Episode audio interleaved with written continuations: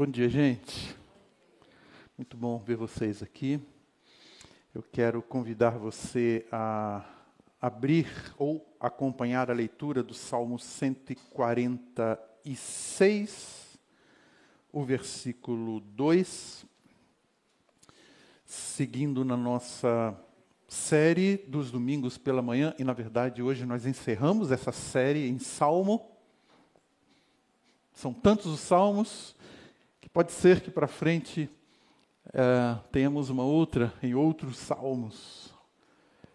146, o versículo 2 diz assim: Louvarei ao Senhor por toda a minha vida, cantarei louvores ao meu Deus enquanto eu viver.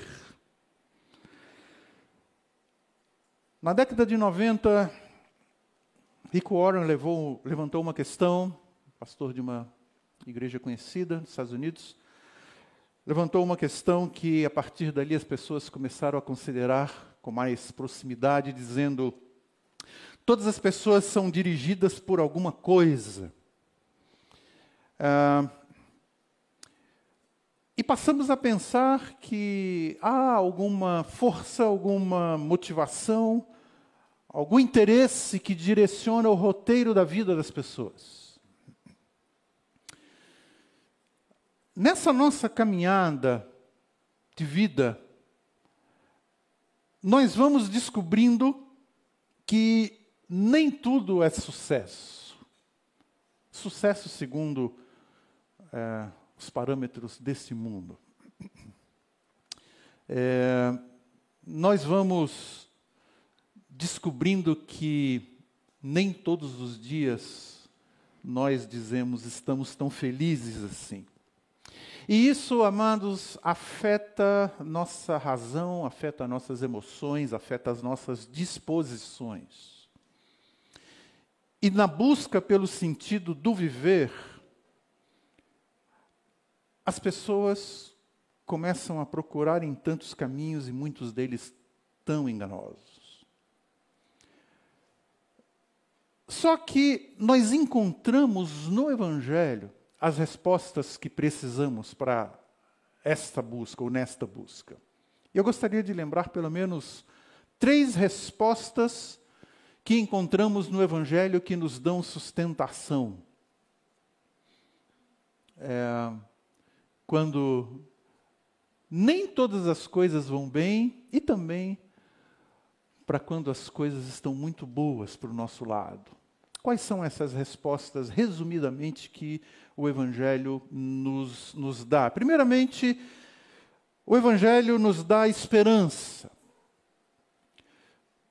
Com o conhecimento do Evangelho, nós esperamos, nós estamos certos que um dia as coisas desse mundo passarão. O propósito eterno de Deus é estabelecer o seu reino, reino de paz, de justiça, de verdade, de harmonia. E o Evangelho não diz apenas que nós estaremos no mesmo lugar que Cristo, mas que seremos um com Ele. É uma esperança eterna. Uma outra resposta que o Evangelho nos dá é que, através do Evangelho, nós entendemos que Deus nos dá uma vocação. Essa esperança da eternidade não nos tira desse mundo, não nos torna sonhadores utópicos. Não somos marginais na história só porque dizemos que temos uma esperança eterna. Essa esperança não nos torna omissos, não nos torna ausentes nesse mundo. Aliás, Jesus intercede ao Pai para que nós sejamos guardados neste mundo e não tirados dele. João capítulo 17. Mas o Evangelho, ainda em terceiro lugar, eh, nos dá propósitos.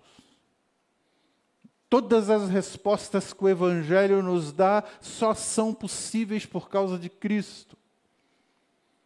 Jesus é o nosso Senhor, nosso libertador, nosso redentor e o nosso motivo, isto é, a Bíblia nos ensina que o propósito de Deus ao nos chamar para Ele o propósito de Deus para a nossa vida é tornar o nosso caráter semelhante ao de Cristo. Seu propósito é nos tornar adoradores. Adoradores que se voltam para o, voltam para o Senhor de coração, adoradores conscientes, adoradores convictos. Então, engrandecer ao Senhor, louvar a Deus, não é uma, uma peça que nós encaixamos ou procuramos encaixar em algum lugar na nossa vida. É uma característica do estilo de vida daquele que conhece ao Senhor. Já ouvi pessoas falarem: louvar a Deus quando tudo vai bem é fácil. Vocês já devem ter ouvido isso também. Num outro polo, também já ouvi pessoas falarem: quando tudo está correndo bem, é mais fácil a pessoa se esquecer de Deus. Há uma polarização de pensamentos aqui. Também já ouvi pessoas falarem: se alguém não louva a Deus no contexto de bênçãos recebidas, não louvará nas dificuldades. Ainda, já ouvi pessoas falarem: são as dificuldades e provações que fazem a pessoa buscar mais a Deus. Já ouviram isso? Já ouviram. Pessoas até dizem que há um texto que ah, diz: se não vem pela, pelo amor, vem pela dor. Eu já procurei isso na Bíblia, ainda não achei, mas na minha ignorância ah, e pequinez pode ser que eu não tenha achado. Não, isso não é bíblico, queridos. Mas enfim, quando e se uma pessoa está disposta a dar louvor ao Senhor ou, ou não, é um tema que tem uma variedade de opiniões. Ainda bem que nós não precisamos ficar presos a opiniões diversas para formar os nossos conceitos, pois a palavra de Deus nos ensina sobre esse assunto, sobre todos os assuntos e sobre esse também. Agora, é uma verdade, há momentos em que a atitude mais desafiadora da nossa existência é de ser grato e de louvar a Deus. O Salmo 149, que vai ser o objeto do nosso estudo de hoje, encerra ou está encerrando um chamado livro de cânticos a partir do Salmo 146, que ah, do 146 ao 150, os salmos in, se iniciam com a expressão aleluia. Todos eles. 146, 47, 48, 49, 50. Aleluia. Ah, e o Salmo 146, quando começa esse, essa última parte dos cânticos do povo de Deus, quando dá início a, a essa última parte do livro com, com a expressão aleluia, vem enfatizar de uma forma muito clara e muito intensa a atitude de engrandecer ao Senhor, de louvar ao Senhor. Por isso que logo no início eu li o, Salmos, o, o versículo 2 do Salmo 146 e não o Salmo 149, que nós vamos estudar hoje. Porque ali o 146, versículo 2 diz: Em todo tempo, em toda vida, ah, enquanto eu viver, louvar ao Senhor. Essa semana, alguns de nós pudemos comemorar a ação de graças. E nesse domingo eu gostaria de convidar vocês para olharem o Salmo 149, porque esse salmo apresenta um quadro de três dimensões na nossa vida. A disposição de louvarmos a Deus em tempos de bênçãos, a disposição para louvarmos a Deus em tempos de aflições, e a disposição para louvarmos e engrandecermos a Deus num sistema e num contexto onde a esperança é rarefeita, onde não vemos claramente a esperança verdadeira nesse sistema. E esse Salmo 149 nos desperta e nos dá argumentos para louvar a Deus em todo o tempo, enquanto eu viver. E esse é, louvar a Deus em todo o tempo, não apenas cronologicamente falando, mas também circunstancialmente falando.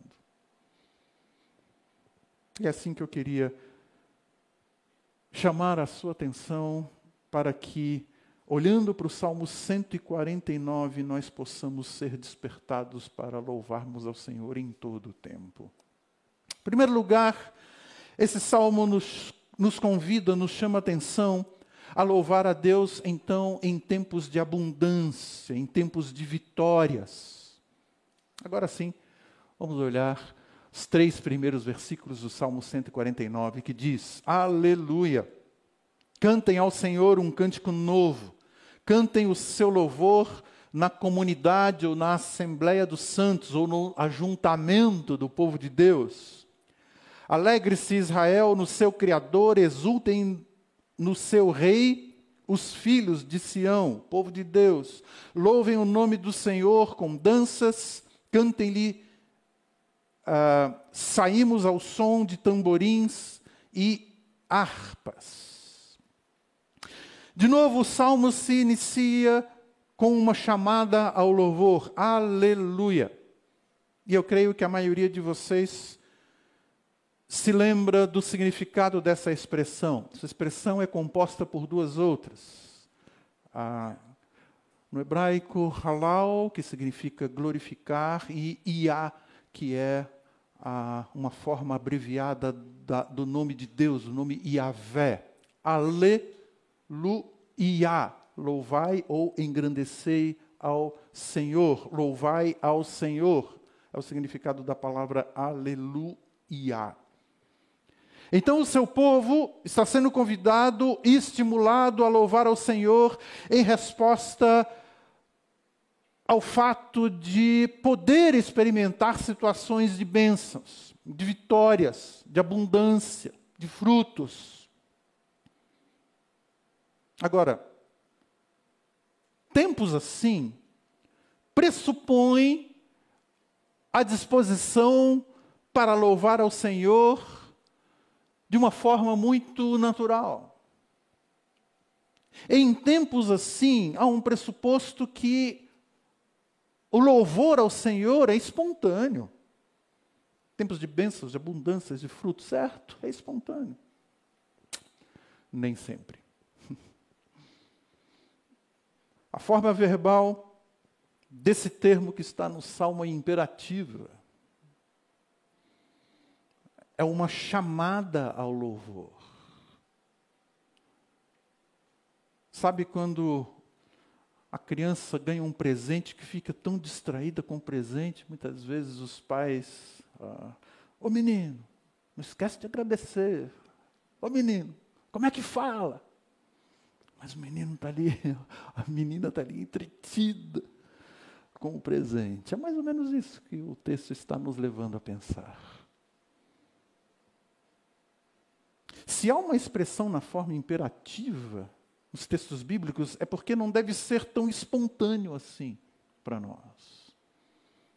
Então, aquela ideia de que na prosperidade muitos deixam Deus de lado, não é tão absurda assim. Quando o alimento enche a nossa dispensa, quando nós estamos livres de dores, de doenças, saúde plena, quando não temos tido experiências com situações trágicas, perdas, violência, desemprego, desencontros relacionais, quando tudo isso está funcionando tão bem. A disposição para louvar a Deus deveria ser muito espontânea, não é? Só que parece que não é tão espontânea assim. Nós somos motivados a expressar o louvor ao Senhor pelo menos de duas maneiras nesse texto. Primeiro, o texto fala no versículo 1, cantar um cântico, cantai um cântico novo. Cantar. Louvar. Paulo, pode colocar, cara, 10 músicas, 12 músicas. Cantar. É lógico que não só aqui. Uma vez eu ouvi uma expressão que eu fiquei inquieto desde lá, há muitos anos, há muitos anos. A expressão que diz: desconfie de alguém que não louve, de um cristão que não louva. O Salmo fala sobre um cântico novo. O Salmo 96 também usa essa expressão, o Salmo 98 usa essa expressão, novo cântico, cântico novo. E diz respeito, quando usa a expressão cântico novo, diz respeito ao fato de estarmos atentos ao momento histórico atual, aos fatos de hoje. A estarmos atentos ao, ao momento. Ainda que já podemos contabilizar na nossa história muitos momentos e situações de bênçãos, de frutos, mas quando o texto fala cântico novo, é para que hoje nós estejamos atentos aquilo que Deus tem nos dado hoje. Por isso que o cântico se torna novo. Ainda que o cântico já seja conhecido, ainda que ele não seja novo. Mas na nossa vida tudo é muito dinâmico. E o que acontece hoje que é digno de louvor, merece um cântico ao Senhor, é, partindo do nosso coração e nas nossas expressões. Não é apenas um convite pessoal que o texto está fazendo, mas essa disposição deve contagiar e se espalhar na comunidade de discípulos do Senhor Jesus. E o texto chama muito atenção para esse louvor comunitário também. É povo de Deus, o texto usa a expressão. Comunidade essa que tem as mesmas disposições, que compartilha dos mesmos valores, que experimenta conexões no uns aos outros. Comunidade de uma só fé, um só Senhor.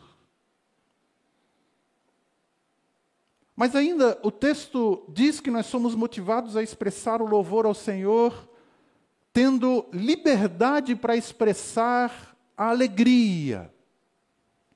E aqui os versículos 2 e 3 falam sobre isso. Alegrem-se, seu povo no seu Criador. E de novo, amados, pode parecer estranho que tenha que existir um texto que encoraje a alegrar-se em meio às bênçãos. Parece muito estranho. Mas eu diria para vocês, faz muito sentido diante de algumas questões. Primeiro, ou uma delas, quando o Evangelho parece produzir mais peso do que satisfação para algumas pessoas. Algumas pessoas às vezes pensam, mas eu tinha que ser crente, né? Agora eu vou ter que deixar de fazer isso.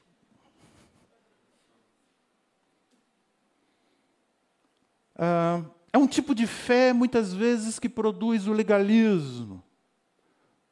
Ou aquela pessoa que entende erradamente a fé como algo dicotomizado dicotomizado entre ambientes, lugares, contextos, e aí muitas vezes você vê aquela pessoa que se diz cristã, está em uma festa, é, aquela pessoa está solta, com liberdade enorme de expressar sua alegria, mas quando chega em ambientes da igreja, aquela pessoa é séria, cerceada, engessada. Então faz muito sentido quando o texto diz: alegrem-se, em contexto de bênçãos, de frutos, de abundância.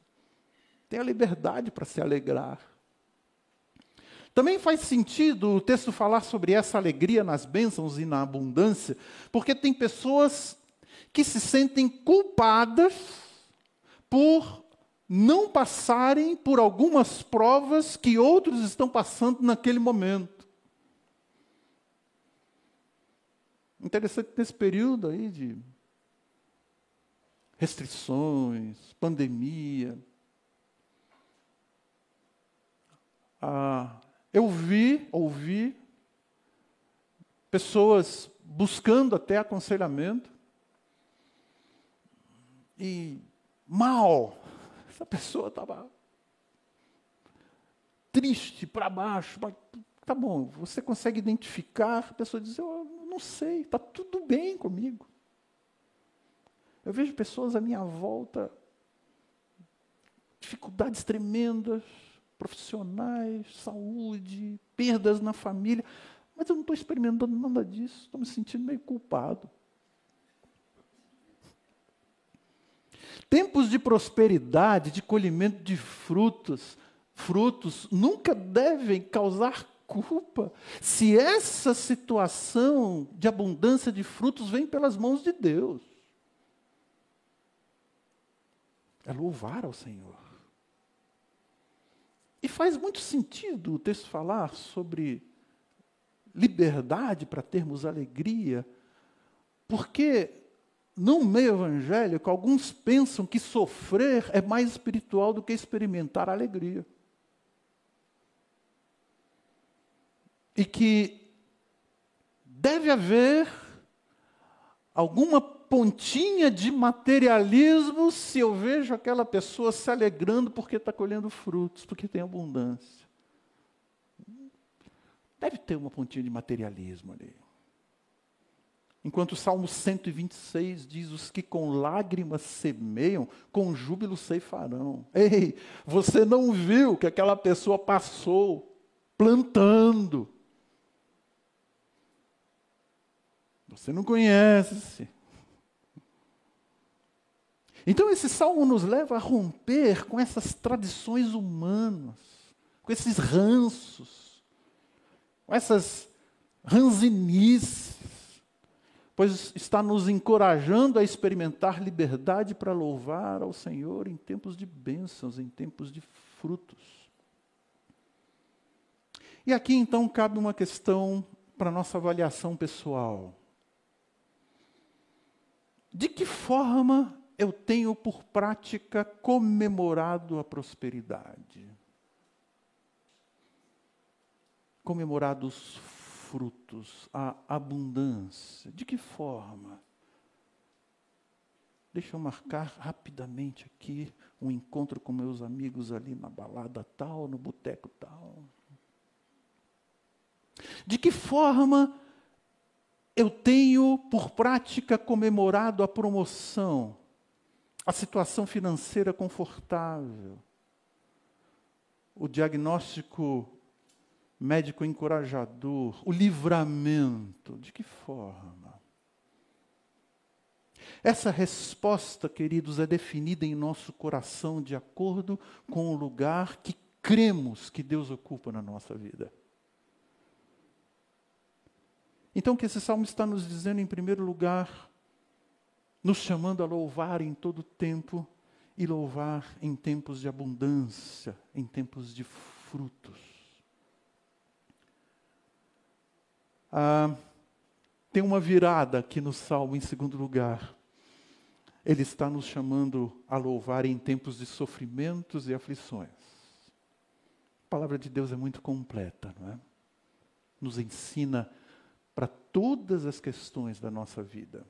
A partir do versículo 4, porque o Senhor se agrada do seu povo e exalta os humildes com a salvação ou com livramento. Que os santos exultem de glória e no seu leito cantem de júbilo. Os seus lábios estejam os altos louvores de Deus e nas suas mãos uma espada de dois gumes ou de dois fios, em outras versões. Já que esse salmo nos chama a louvar ao Senhor em todo o tempo, mesmo em situações em que a pessoa não está naturalmente inclinada a louvar ou agradecer a Deus, esse salmo nos encoraja a louvar. Essa sessão, a partir do versículo 4, se inicia com essa expressão por quê? O que ajuda a pensarmos nos argumentos que foi dito anteriormente e também uh, faz conexão com o que vai ser dito adiante. E aí, há duas verdades nesse versículo 4 a respeito da maneira como Deus vê o seu povo, como Ele trata o seu povo, e que nos ajuda muito quando nós somos afligidos por algum tipo de sofrimento. Em primeiro lugar, o texto diz que Deus se compraz no seu povo, ele se agrada. Algumas versões ele tem prazer. Essa palavra Deus se compraz no seu povo significa que ele aceita favoravelmente, significa agradar-se de. Muitas vezes as aflições vêm acompanhadas de um sentimento de que elas estão ali como punição, sempre. Agora, amados, a disciplina de Deus é um assunto bíblico. Sim. Mas nem todo sofrimento é disciplina de Deus. Mas nesses momentos de, de, aflições, de provações, são comuns sentimentos como rejeição da parte de Deus, estou sendo colocado de lado, Deus se esqueceu de olhar para mim, nos períodos de dificuldades, a pessoa pode abrigar o sentimento de que, já que eu estou passando por tantas dificuldades, eu, eu nesse momento eu não posso contribuir com nada. Eu não estou sendo capaz de produzir nada. Então, começa a se sentir como um peso, um empecilho, uma tarefa até enfadonha, uma responsabilidade enfadonha para as outras pessoas. Eu não quero dar trabalho. E essa pessoa muitas vezes se afasta. Esse texto nos assegura que Deus continua olhando favoravelmente para o seu povo, pois Ele é o Deus da graça, e Ele faz isso por conta da sua graça.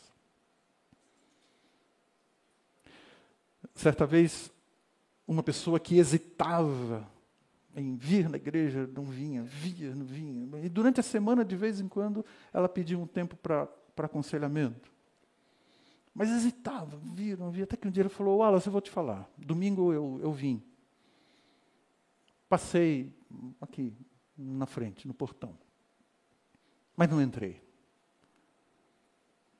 Porque parece que ali as pessoas são tão felizes, estão tão bem, eu estou com tantos problemas. Falei, não consigo entrar. Falei, olha, entre, você vai conhecer esse povo. Você vai conhecer o que, que eles passam. Então muitas pessoas se sentem assim. Eu não posso nem fazer parte de tanto que eu sofro, eu não tenho nada a contribuir. E esse texto faz questão de afirmar a ação graciosa de Deus, dizendo que Ele tem prazer no seu povo as aflições, as provações e até mesmo disciplina não embaçam, não deveriam embaçar nos nossos olhos o poder, o amor e o cuidado de Deus conosco. Diferente disso, Ele é um Deus que se importa, por isso está formando em nós o caráter de Cristo. Esse é o seu propósito conosco. E, em segundo lugar, o texto está afirmando que Deus traz o seu livramento. Essa palavra que está aqui, salvação, no versículo 4, uh, ah, ela tem o sentido de, de livramento. Ele exalta os humildes com salvação. Deus está cuidando do seu povo. Algumas outras versões dizem: Deus é, emoldura, embeleza o seu povo com livramento. E essa palavra que está aí tem mesmo esse sentido de glorificar, mostrando o valor da sua obra em nós. É glória para nós sabermos que Deus produz ou nos alcança com seu livramento. Logo, a abordagem desse texto, utilizando essas duas palavras, essas duas ideias, está ligada a, a tempos de sofrimento. Essa é a ideia do texto. Pelo livramento que temos, o texto está dizendo, nós podemos experimentar glória, que é como um adorno dado pelo Senhor, mesmo vivendo intensas pressões, intensas aflições, provações. Há um esplendor, há uma glória, quando nas tempestades confiamos no Senhor esperando o seu livramento. E ainda, somos capacitados a testemunhar esta realidade de sustento, de livramento, para abençoar outros. É quando às vezes nós nos dispomos a ministrar a alguém que está sofrendo. Nós vamos em direção a essa pessoa. E saímos de lá mais edificados do que entramos. Eu sei que algumas vezes você já experimentou isso. Essa é uma forma de entender essa glória do povo de Deus no sofrimento. Porque o povo de Deus é capaz de testemunhar, de reafirmar o cuidado de Deus mesmo naquela situação. Aqui no versículo 6, ali no versículo 6, há a referência de leitos ou desculpem, versículo 5. Que os santos exultem de glória no seu leito, que confirma a versão assumida de que o louvor não está restrito a uma liturgia de culto. Ele se faz possível também no leito da dor, regado de lágrimas, no leito escuro, no leito solitário, Um dos exemplos disso, eu creio que está em Atos capítulo 6, quando Estevão foi convocado diante das autoridades para explicar melhor sobre o que eles estavam pregando, sobre a fé em Cristo, sobre esse Cristo que eles estavam pregando. E quando ele foi convocado para estar diante das autoridades, é como se ele estivesse dizendo assim: e boa coisa não vem. E não veio mesmo, porque depois dele testemunhar sobre Cristo, as autoridades se levantaram contra ele, contra Estevão, ele foi martirizado, foi apedrejado, até a morte. Mas é interessante, nesse momento da convocação, Estevão, você está sendo convocado para ir lá falar sobre esse Cristo aí, que esse pessoal e você está tá pregando. Versículo 15 do capítulo 6 de Atos assim: E todos os que estavam sentados no sinédrio, fixando os olhos nele, viram que o seu rosto era como de um anjo. Glória no sofrimento, glória nas aflições, há algo glorioso na forma como o povo de Deus pode encarar o sofrimento testemunhando do livramento de Deus, do cuidado de Deus. E em terceiro lugar, esse salmo nos convidando a louvar ao Senhor em todo tempo. A partir do versículo 6, ele nos chama a louvar o Senhor em contextos onde a esperança é rarefeita, onde há ausência de esperança.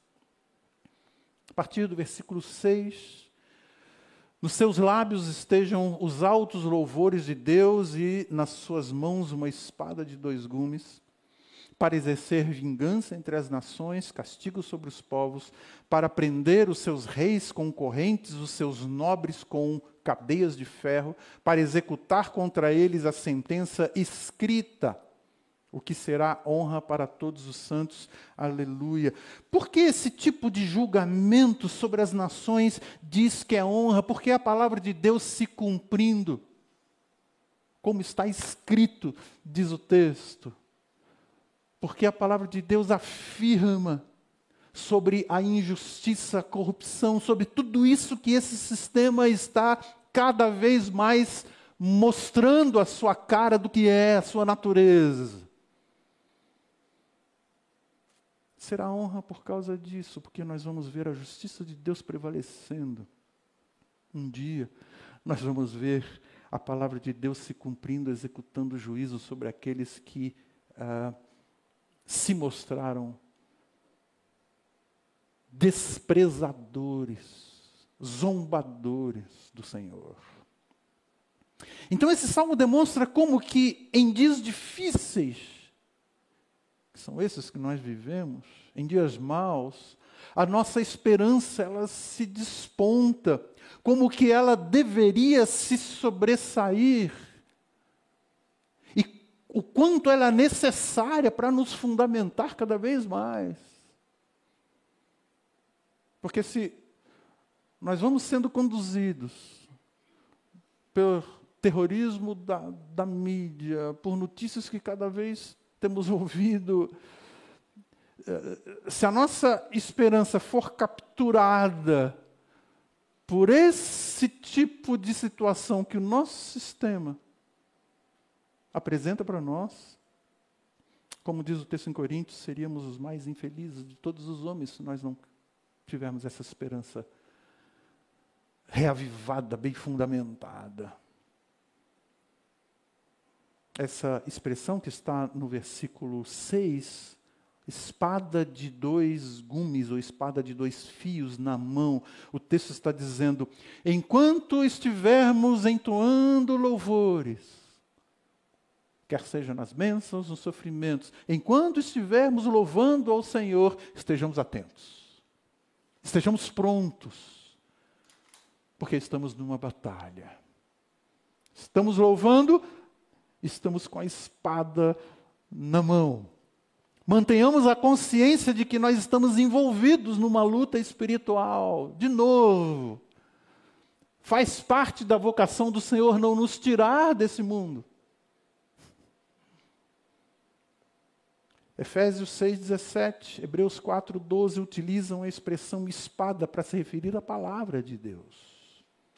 Isto é, se nós não nos alimentarmos com a palavra de Deus diante daquilo que vemos e vivemos nesse mundo, se nós não utilizarmos a palavra de Deus para avançarmos neste mundo, a tendência é enfraquecimento na fé as nossas disposições com respeito ao louvor serão esvanecidas. As nossas disposições serão estarão empalidecidas, queridos.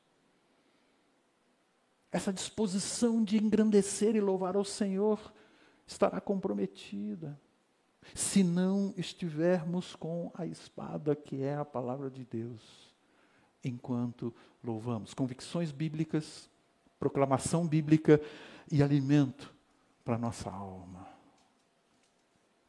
Nossa luta transcende aquilo que vemos. A Bíblia diz isso.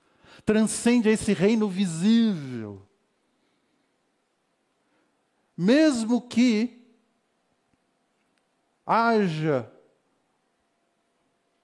a visualização dessas afrontas e dos acontecimentos de desprezo da fé, de desprezo dos valores bíblicos. A nossa luta transcende a esse reino visível. Quando cantamos, por exemplo, Hoje é tempo de louvar a Deus, pois em nós agora habita o seu Espírito, então é só cantar não significa que nós estamos assumindo a passividade. Certa vez eu ouvi esse tipo de crítica. É, no mundo como hoje, vocês dizem, hoje é tempo de louvar a Deus, então é só cantar? Não, não é tempo de só cantar, não. Uma compreensão errada. É claro que nós continuamos louvando ao Senhor, cantando ao Senhor, adorando ao Senhor, mas muito ativos nesse mundo, muito atentos a esse mundo. A nossa vocação cristã nos chama posicionamentos, avanços. Enquanto estamos neste mundo, nós somos o povo da defesa da fé e da argumentação, contra os enganos e a mentira. Enquanto estamos neste mundo, somos o povo que, que é conhecido por ser manso e humilde de coração. Um povo humilde, mas que tem a ousadia na proclamação e na apresentação do Jesus e de ser povo, como corpo de Cristo. Então, esse posicionamento diante deste mundo rarefeito de esperança só pode ser feito com a ação e pelo poder da palavra de Deus em nós e a partir de nós. Nós somos o povo da verdade. E parece que mais do que muito, a nossa sociedade, o mundo, tem sido tão ludibriado, tão enganado com respeito às respostas que precisa para a sua vida. Então alguém pode dizer: olha, se o texto está defendendo a luta pela justiça social, é isso. Os cristãos devem ter como sua missão a promoção da justiça social como algo maior. A resposta: o cristão se envolve com todas as questões sobre justiça deste mundo cada vez que ele proclama e vive a redenção do ser humano. E isto através de Cristo, com o poder da palavra de Deus. Muito bem. Salmo 149 nos chama a louvar ao Senhor em todo o tempo. Em todo o tempo e o tempo todo.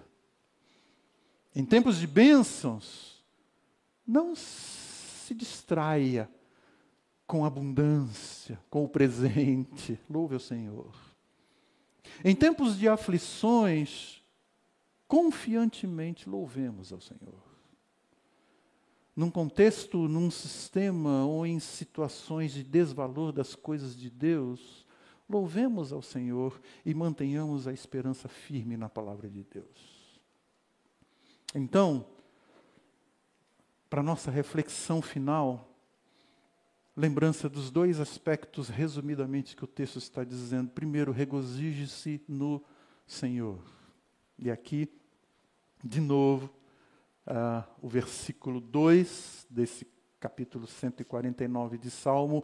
Alegre-se Israel, alegre-se povo de Deus naquele que o fez, ou no seu Criador. Regozije-se no seu rei. Uh, os atos redentivos de Deus, esses atos expostos e, e consumados na cruz de Cristo, estão por trás de todo o regozijo e alegria da nossa vida. E só podem ser explicados por conta daquilo que Cristo fez. E esse versículo 2 diz: Aquele que merece ser exaltado, opa, do lado de cá. Aquele que merece ser exaltado como Criador também merece ser exaltado como soberano Rei que nunca deixou o seu trono, é ali que ele está. E isso com uma ênfase, o texto diz, uma ênfase comunitária. É para o povo de Deus compartilhar essa adoração.